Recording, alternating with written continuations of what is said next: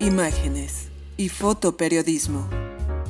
Omar Torres expone sus perspectivas con cuatro décadas de experiencia tras la cámara y frente a la noticia.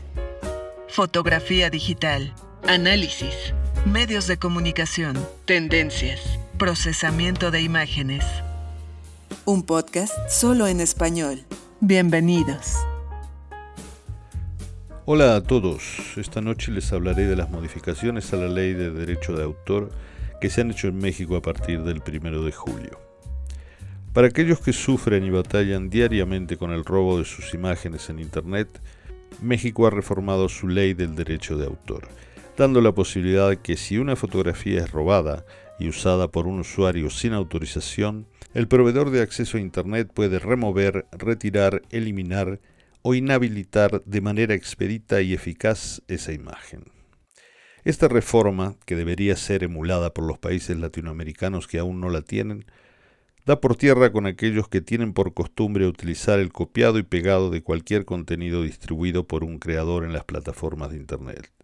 Si bien el proceso para que esto suceda es algo complicado, al menos hay mecanismos ante quien reclamar en el asiduo caso del robo de imágenes. Como resultado de las negociaciones del TEMEC, Tratado de Libre Comercio entre México, Estados Unidos y Canadá, México modificó su regulación a través de un decreto con el que se reforman y adicionan diversas disposiciones de la Ley Federal del Derecho de Autor. Naturalmente hubo voces que se opusieron a dichos cambios por considerar que atentan contra la libertad de expresión. Este tema es debatido desde los inicios de las interacciones en plataformas a través del ciberespacio, no sin razón, aunque en el caso de la copia de cualquier tipo de contenido subido por creadores orgánicos no hay mucha discusión al respecto. Definitivamente, desde la creación de la red de redes, hay mucha gente que, a sabiendas de estar cometiendo una falta de ética, se dedica permanentemente a copiar, distribuir y monetizar contenido que no les pertenece. Prueba de ello son las duras reglas de la propiedad intelectual que ha impuesto el contenido musical que, salvo en los casos en que el autor lo permita, está totalmente prohibido reproducir música en un sitio de Internet que no haya sido autorizado comercialmente por el autor. En el caso del uso indebido de las fotografías sin autorización del autor es algo que vemos a diario en las redes sociales. Reclamos permanentes de fotoperiodistas y fotógrafos comerciales que protestan casi sin éxito por las publicaciones que han usado sus imágenes sin autorización ni remuneración alguna. Y no hay que confundirse. Quienes hacen mal uso de esas fotografías en todo momento están buscando un rédito monetario con ello. Hay cientos de casos diariamente en las redes sociales de usuarios que se quejan debido a las constantes solicitudes de fotografías o videos para que sean otorgados gratuitamente. Como muestra, el 30 de mayo pasado, Scott Haynes, fotoperiodista freelance de Nueva York, tuiteó. Pequeña instantánea de la industria de los medios. Anoche recibí mensajes y correos electrónicos de ocho medios de comunicación nacionales pidiendo derechos para videos de la furgoneta en llamas de la policía de Nueva York. Cuando respondí que no regalaría imágenes de forma gratuita, todos los medios dejaron de hablar. Este y muchos otros ejemplos se suceden día a día en los medios electrónicos. Los fotoperiodistas no podemos perder de vista las reales intenciones de quienes copian o alteran nuestro material, plagiando trabajo que ellos o bien no están capacitados para hacer, o bien no están dispuestos a desembolsar un solo centavo por ello, pero sí generar ganancias con el material de otros. Imágenes y fotoperiodismo. Solo en español.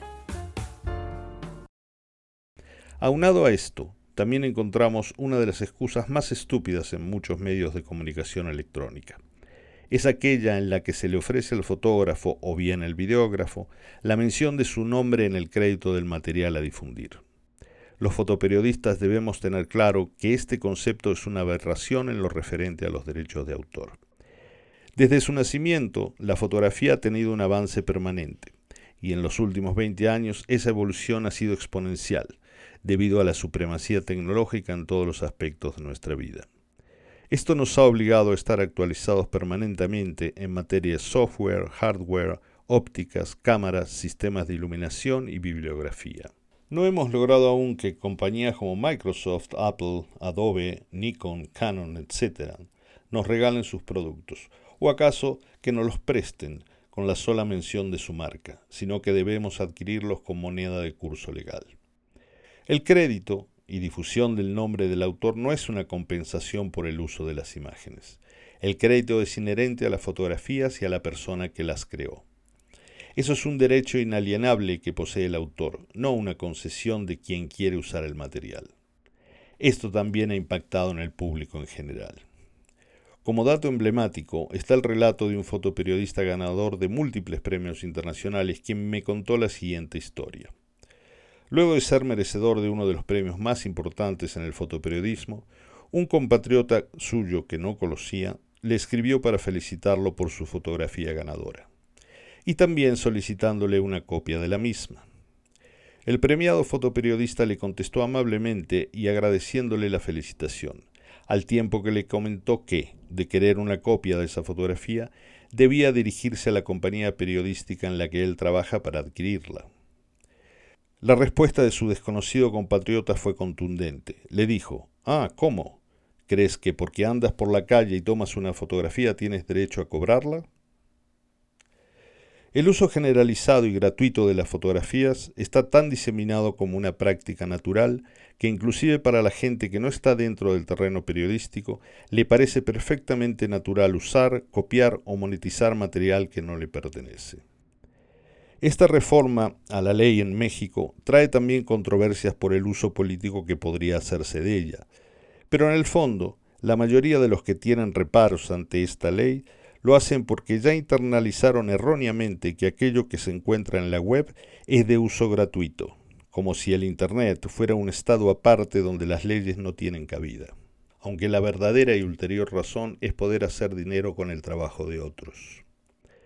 La reforma a esta ley al menos traerá algo de respiro para aquellos que ven cómo sus fotografías circulan sin control por el ciberespacio y también pondrá en alerta a aquellos que diciéndose comunicadores o influencers no hacen más que difundir la idea que apropiarse del trabajo de los demás es algo lícito, algo normal, algo que pueden enseñar a sus hijos como una práctica honesta para conseguir más dinero, cuando en realidad se están apoderando de algo ajeno. Sigue a Omar Torres en Twitter, arroba Omar José 1985.